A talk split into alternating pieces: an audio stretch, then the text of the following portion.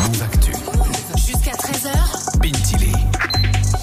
Raphaël, on te retrouve pour première place. Chaque semaine, tu nous expliques les succès musicaux du moment. Aujourd'hui, on s'intéresse à un single rap qui cartonne aux États-Unis. Absolument, et c'est Super Gremlin de Kodak Black. Damn, I knew you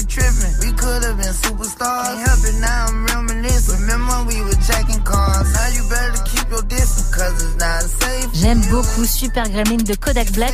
Dernier single donc du rappeur américain qui se fait bien remarquer hein, outre-Atlantique. Et ouais, c'est une belle surprise pour ce titre sorti en octobre dernier sur une compilation plutôt confidentielle du label de Kodak Black justement. Mais la semaine dernière, Super Gremlin était en tête des titres les plus écoutés sur YouTube Music outre-Atlantique.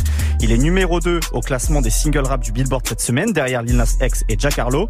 Et c'est le premier titre de Kodak Black à se hisser dans le top 10 toujours confondu depuis Zézé en 2018, c'était ça.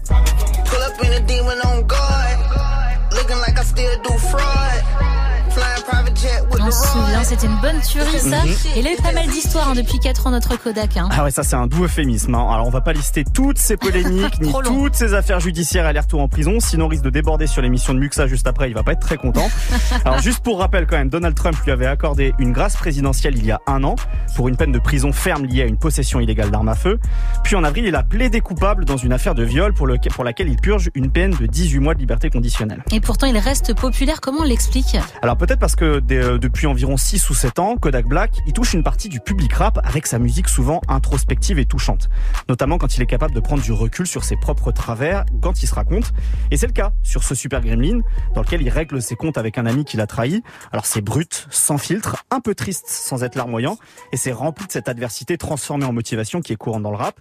C'est un registre que Kodak maîtrise toujours malgré sa carrière en dents de scie ces deux dernières années. Et ça lui permet de redorer euh, son image, ce succès? Alors d'un point de vue artistique, c'est un peu un retour en grâce en tout cas avec ce morceau. Alors maintenant, reste à voir si à bientôt 25 ans, Kodak Ouais. va enfin se comporter de manière responsable et mature.